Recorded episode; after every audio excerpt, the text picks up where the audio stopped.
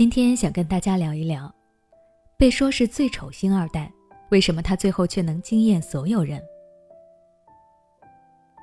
你还记得七年前曾经被全网嫌的一个孩子吗？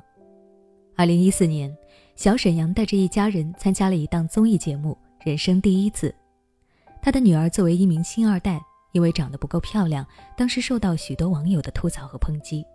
面对这种情况，小沈阳希望大家能够嘴下留情，而他的女儿在节目中是这么说的：“自己长得像爸爸，我很骄傲。”这个时候，其实我们就已经能看出这个女孩的心态了。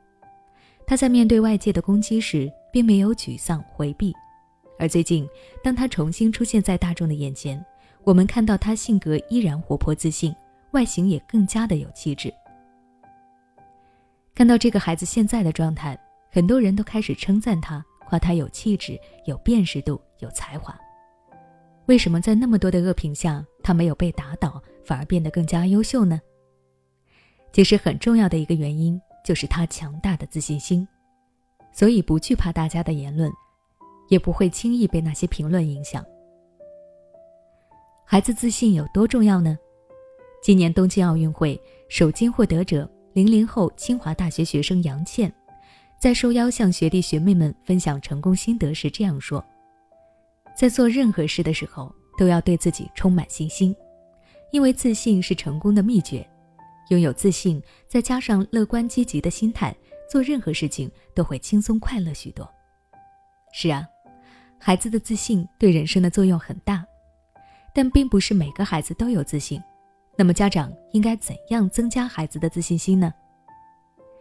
德国的发展心理学家、教育工作者、行为生物学家一致建议，要让孩子自信快乐的成长，同理心、清晰的界限、挑战三大原则缺一不可。那下面我就来跟你详细的讲一讲。第一，同理心原则。这就是说，孩子害怕了，你就能够及时的安抚孩子；孩子开心了，你也能跟着孩子一起开心。孩子是通过观察家长的反应来认识自己的。当你能够保持同理心去倾听孩子，适当的回应他，他就会认识到自己是有价值的，是被人喜欢的，从而获得自信和安全感，也能够慢慢的学会表达自己，并用这样的方法去对待别人。平时生活中，你也可以多带孩子去感受各种情绪，比如说孩子想哭了，你就可以告诉孩子这是难过的心情；孩子冲动的想打人。你让他知道这是生气的表现，从而带领孩子慢慢的学会识别、管理自己的情绪。当孩子懂得识别情绪以后，在人际关系交往上也就能够更加的得心应手。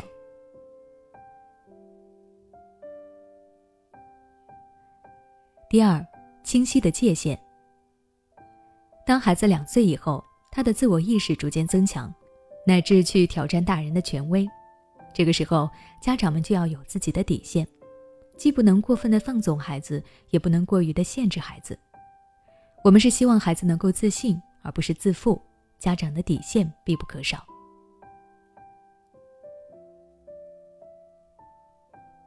第三，面对挑战，放心大胆的让孩子去尝试，是提升孩子自信心的重要环节。